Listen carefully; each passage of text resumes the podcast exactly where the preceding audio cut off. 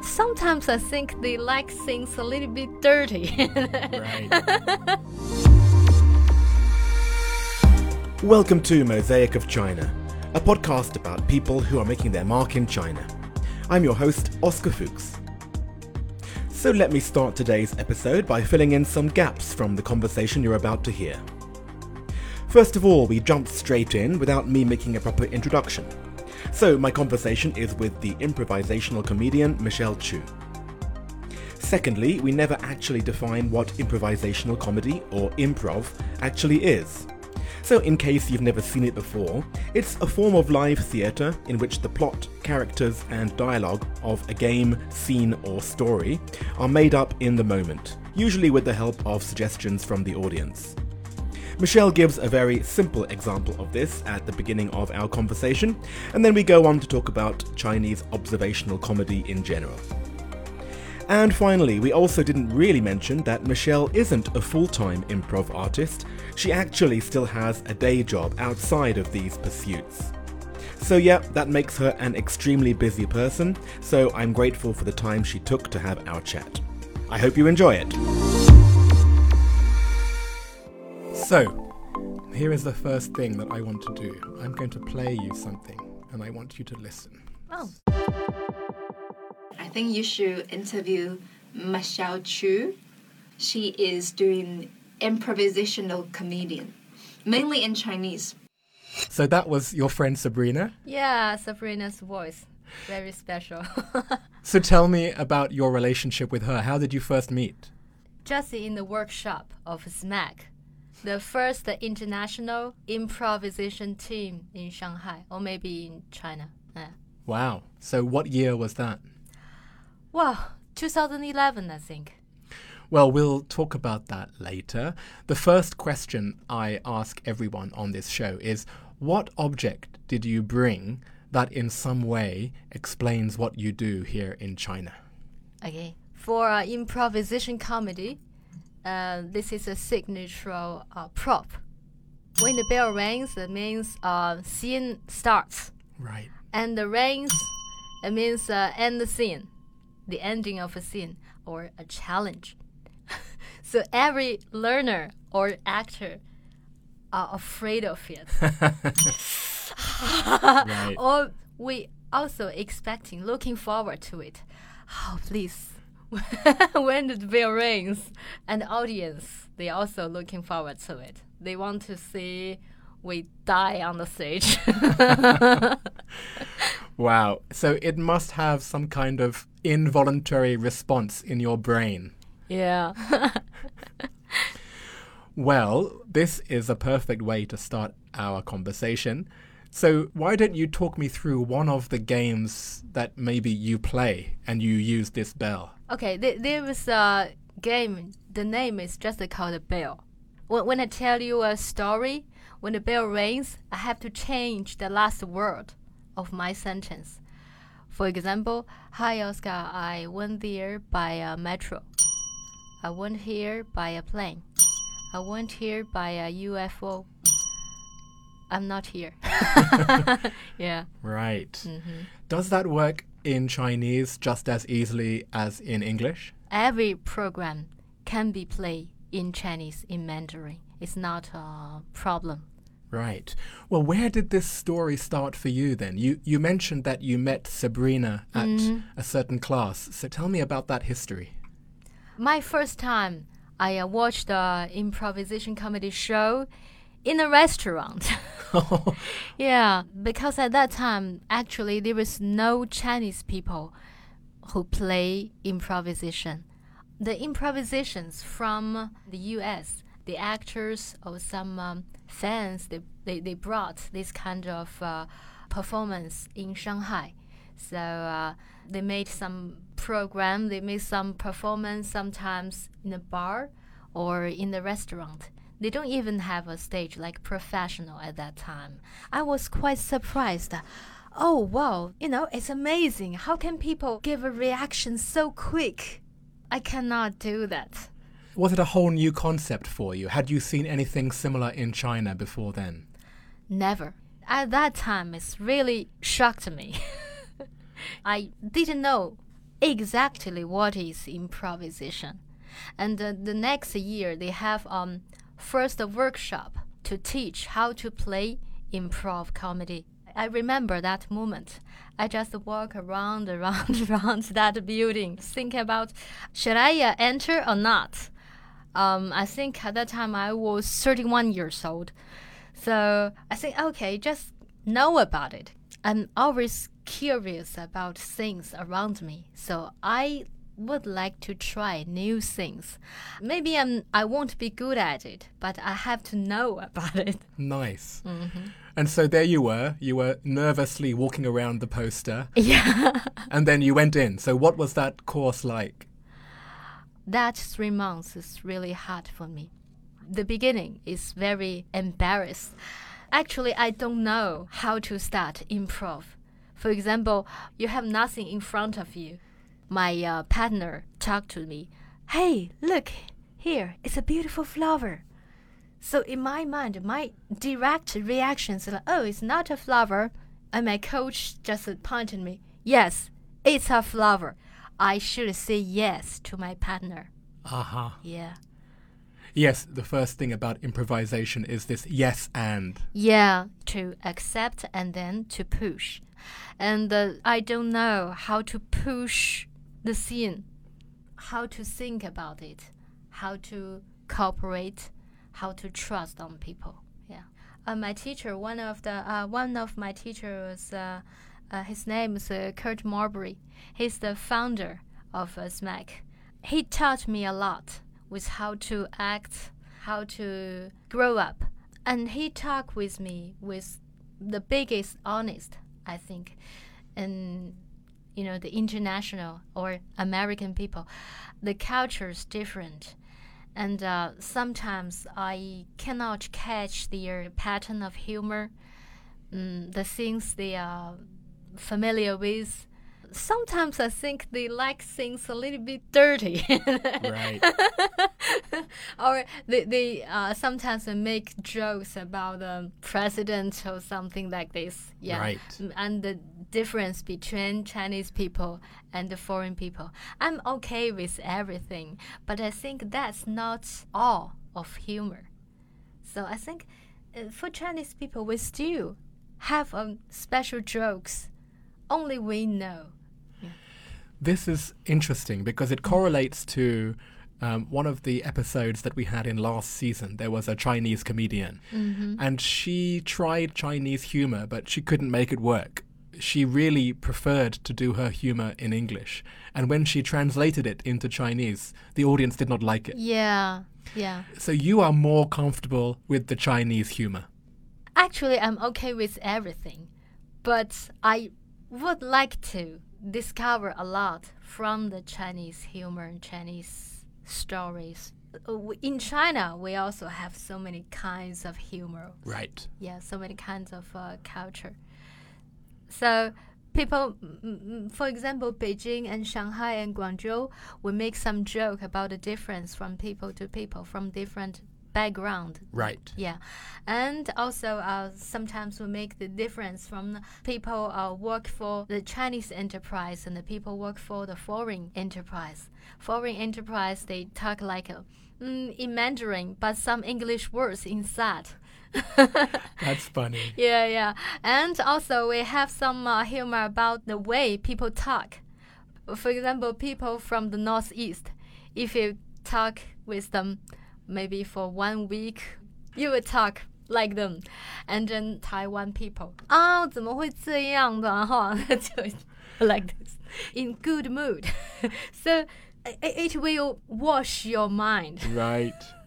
So their voice in your mind. Interesting. This is all kind of like language, right? Language play. Yeah, yeah. What about the topics themselves in terms of the subject matter? Do hmm. you have, like you said, with American humor, it's quite rude, it's mm-hmm. quite anti authority because you laugh at the government, you laugh at the president. Mm-hmm. What kind of subjects do you use when you do the Chinese humor?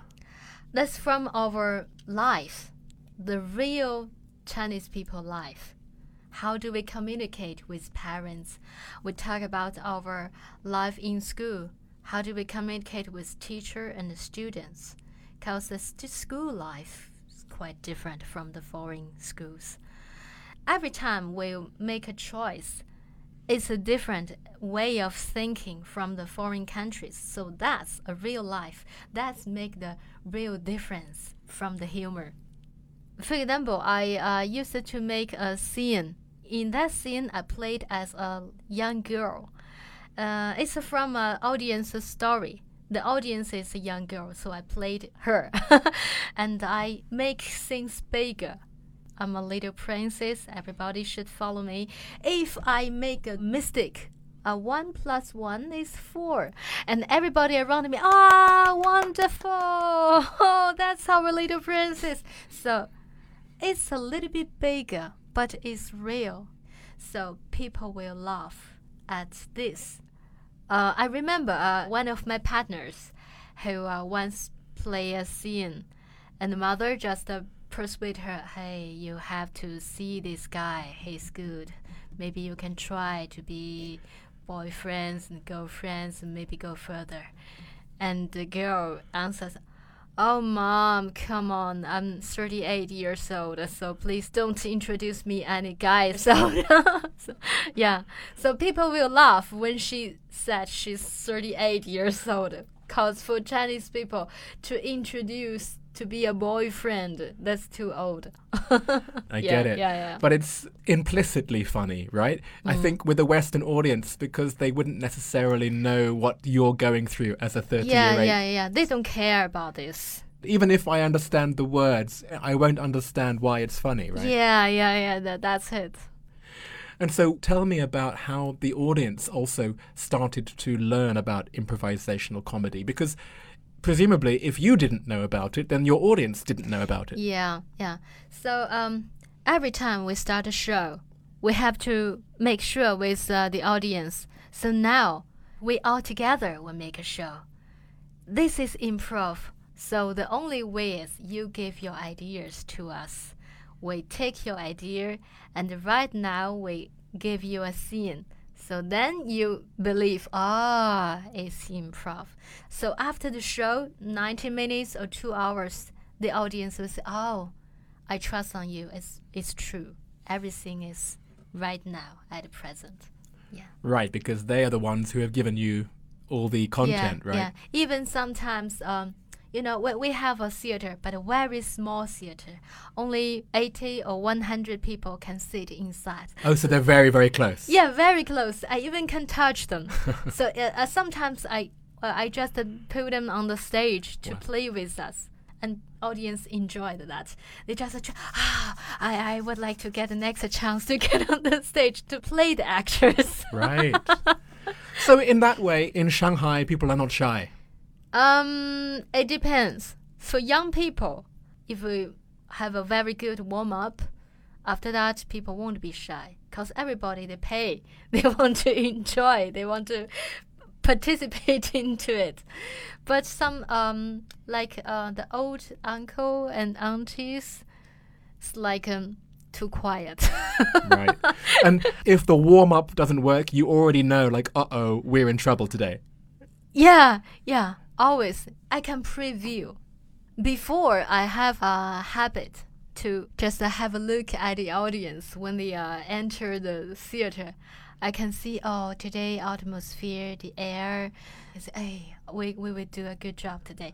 If sometimes I, I see um, not a lot of audience in the theater and they uh, just play with their mobile phone, they don't talk to each other, so I can preview, ah, it's hard work today. But then it must be nice when you start with that audience and you can transform them into yeah. mm. a good audience. Yeah, right now I have some experience with how to warm up people. So I must give so much energy to them. Everybody they can feel me, feel my feeling. Yeah. And so tell me about your theater. Okay, so before the, uh, I talked about the SMAC in the restaurant or in a bar. After that, I have my own team, and we play like in the art space. They gave us the chance to play uh, like once a month. And what surprised me is like art space, they have a very good resource of audience. People would like to pay for different kind of show, different kind of exhibition. So at that time, we have some audience. We, they just follow us from that time for so many years. And after that, there is uh, another group in Shanghai. They are professional. So they uh, invite us to join them so we can have a better resource. So we agreed to join them and we have more audience. Right now, we, we still work together, um, the Improviser Alliance. And how do you say that in Chinese? 即兴者联盟. Oh, so Ji Jixing is yeah, improvisation. yeah, yeah, improvisation. Yeah. Okay, I didn't know that. Yeah. Great. So, have you seen improvisation pop up in different cities in China?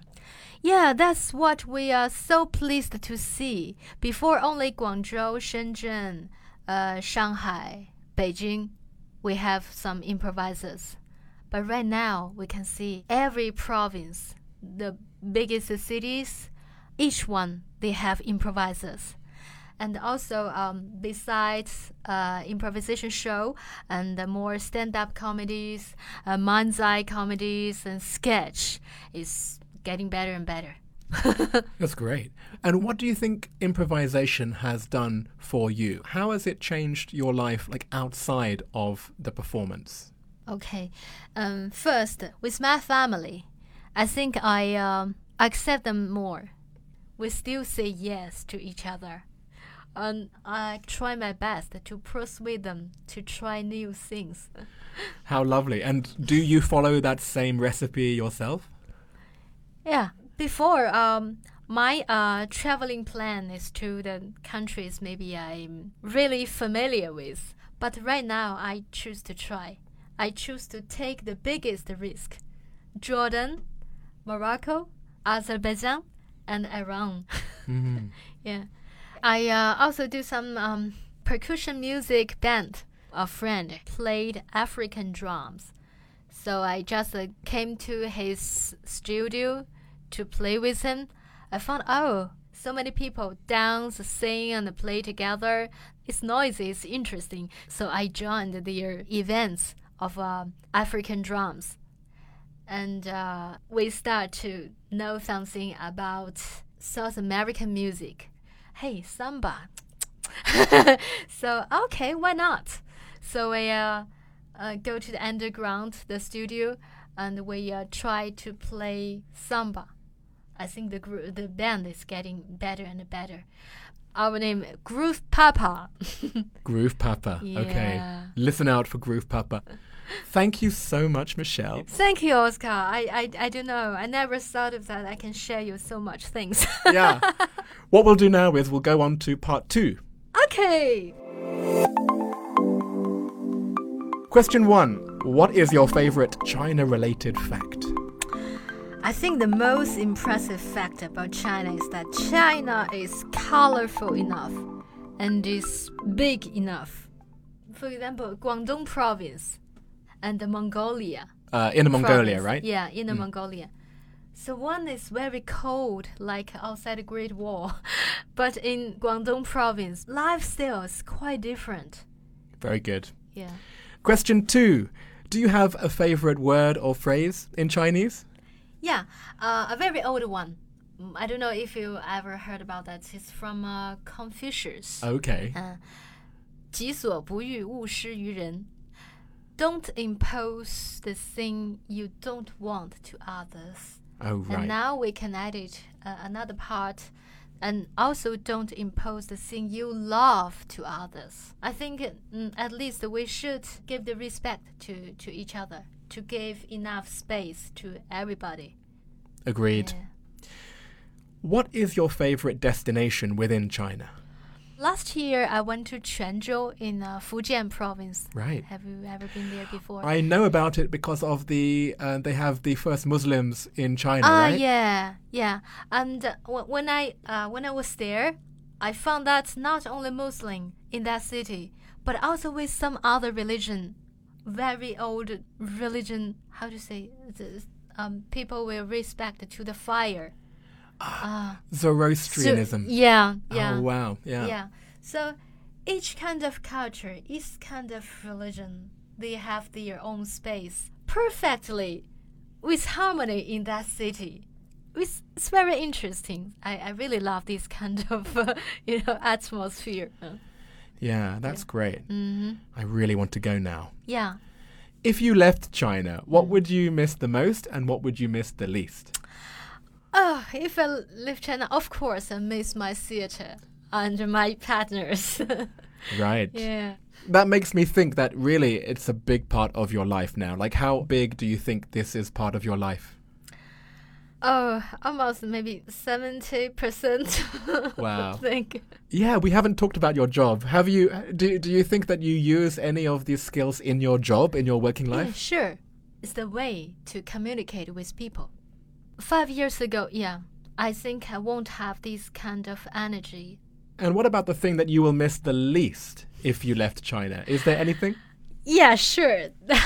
when you uh, get off a metro Oh, or I- when you get off an elevator, somebody just uh, stand in the middle of the gate. You face to face. Yeah, it drives me crazy, especially in the lift. Like, how am I gonna come out? Yeah. you want to kiss me? Yeah.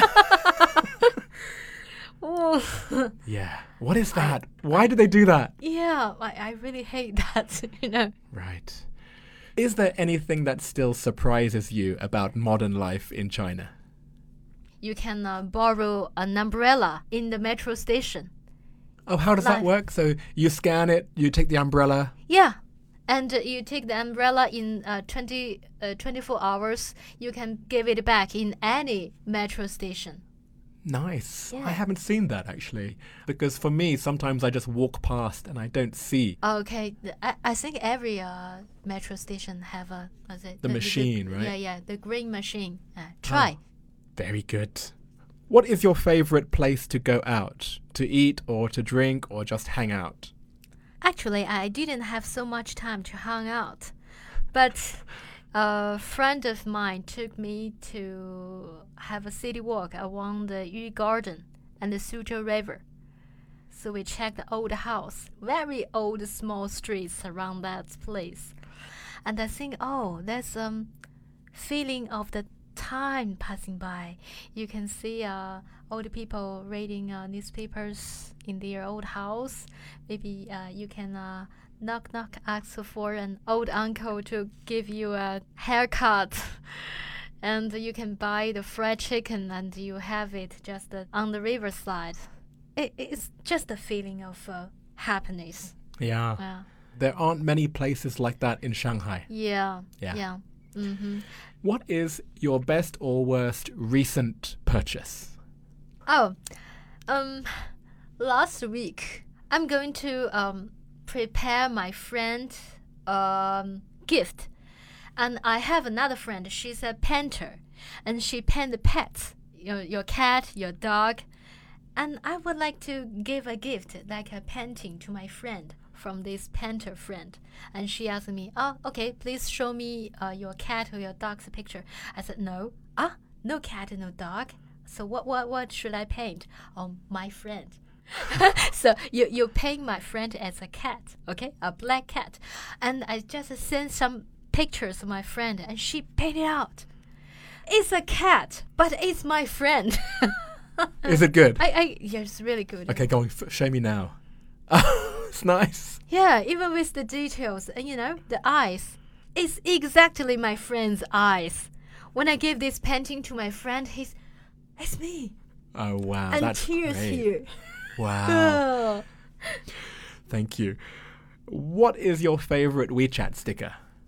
hmm I, I made it by myself. Very good. So you did the makeup, Yeah. and what does it say? 回眸一笑百媚生. That means uh, with this face, she turned back with so much charm. Lovely. Yeah. What's your go-to song to sing at KTV? Oh, I was saying, 我的心里只有你，没有他。I only have you in my heart. There's no space for anyone else. Who sings that? Uh, Huang Xiaohu, a, a singer from Taiwan. Yeah. Okay. I love this song because it's in my my key is still in the tone. It's- I feel comfortable about Yeah. this, and it's a little bit jazz style and a little bit drama style, and also uh 1980s disco. Oh, that's peak Michelle. All right, I 我 will. 的心里只有你，没有他。你可知道我的情意并不假？ Oh, 啊 that's a free performance. And finally, what other China related media or sources of information do you use? Oh, my favorite is Bilibili. I have never used it. What, what is Bilibili? Oh, you should use it. It's really a loving platform. it's a video platform. Movies, documentary movies, and just the short videos made by up 主 app owners. They ah. make videos by themselves, mm. so people will give their own understand. Right. Yeah, everything you can check. Thank you, Michelle. Thank you, Oscar. Oh, I really enjoyed that. yeah, I enjoy. I enjoyed talking with you. And tell me then, so out of all of the people who you know in China, who would you recommend that I interview in the next season of Mosaic of China? I introduce you Da Jiang. He's a very funny boy and he's very warm-hearted. And he's a documentary director with um, how to say patience with uh, Tourette's. Tourette's. Tourette's, yeah. Right. Uh, we try to make the public to accept and understand more about the patients. Yeah, I'm really interested in that. you will. Thanks so much, Michelle. Thank you, Oscar. Well, I hope that today's episode helped to explain why your Chinese friends don't laugh at any of your jokes. Michelle actually gave quite a few more examples of jokes that work in Chinese, so to hear the full version of the episode, please follow the instructions on mosaicofchina.com to subscribe to the premium version of the show on Patreon or iFadian. Here are a few clips of what you missed. Corona, Corona. so on the street, everybody call us Corona. People's not sure about the situation. 吃饭那个今天挺热的，完了再得买个西瓜啊。 Understand? I understand. I'm a bit scared. but how does it work then with the Cultural Bureau? Because I thought that you need to have permission about what the content will be. Right now it's a little bit tough. 床前明月光，疑是地上霜。The audience will laugh because that's not the level of a high educated. one correction I think I should make is that I don't think it's accurate to say that the Muslims in Quanzhou were the first Muslims in China. I'm not even sure if I was right in guessing about Zoroastrianism either.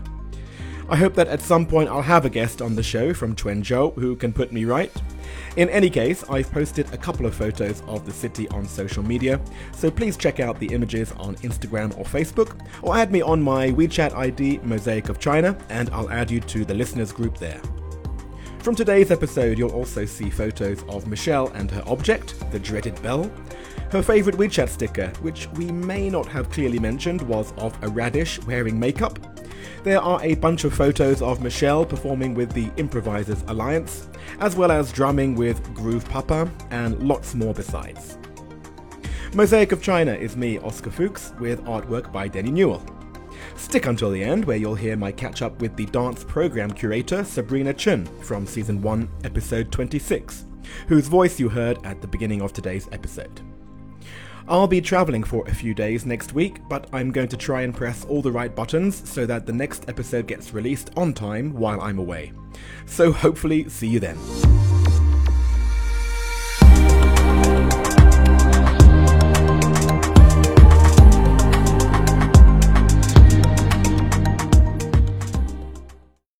Hello, Sabrina. Hello, Oscar. Nice to see you again. Yes, nice to see you too.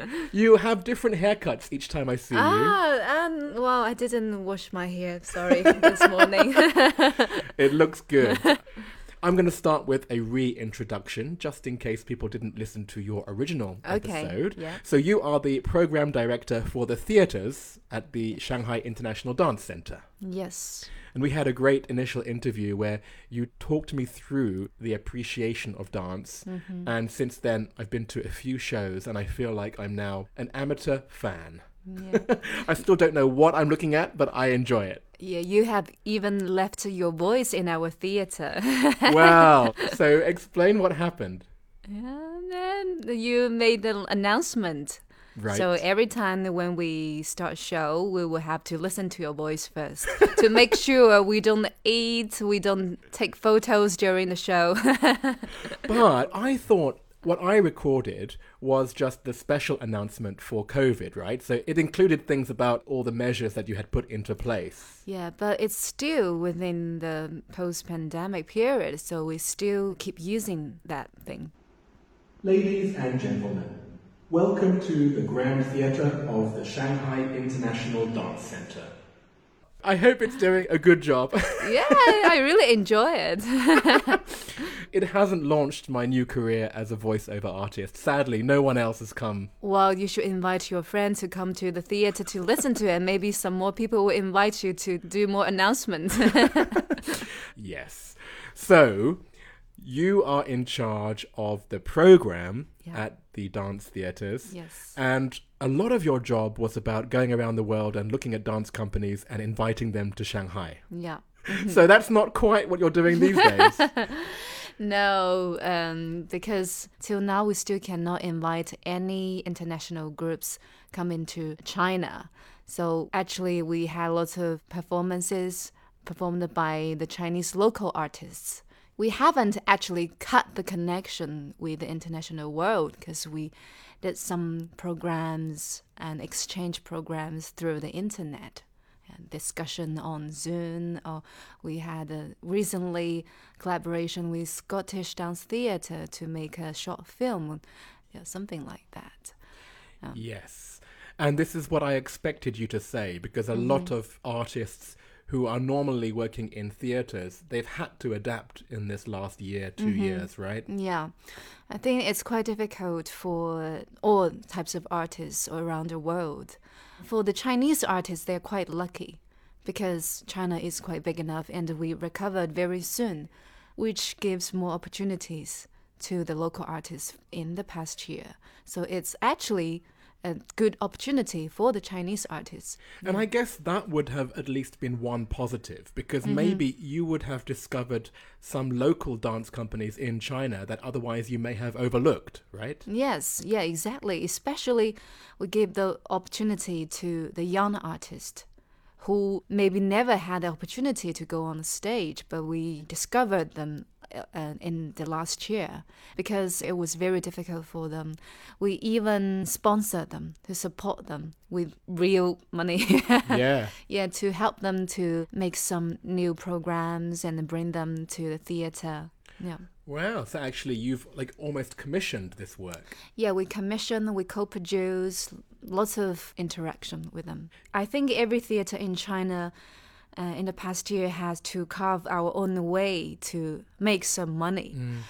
Um, but what we did was we opened our online shop with the the live host. You know, it's very popular. It's a phenomenon Oh, God, in yes. China. Everybody sell goods through the internet through Taobao.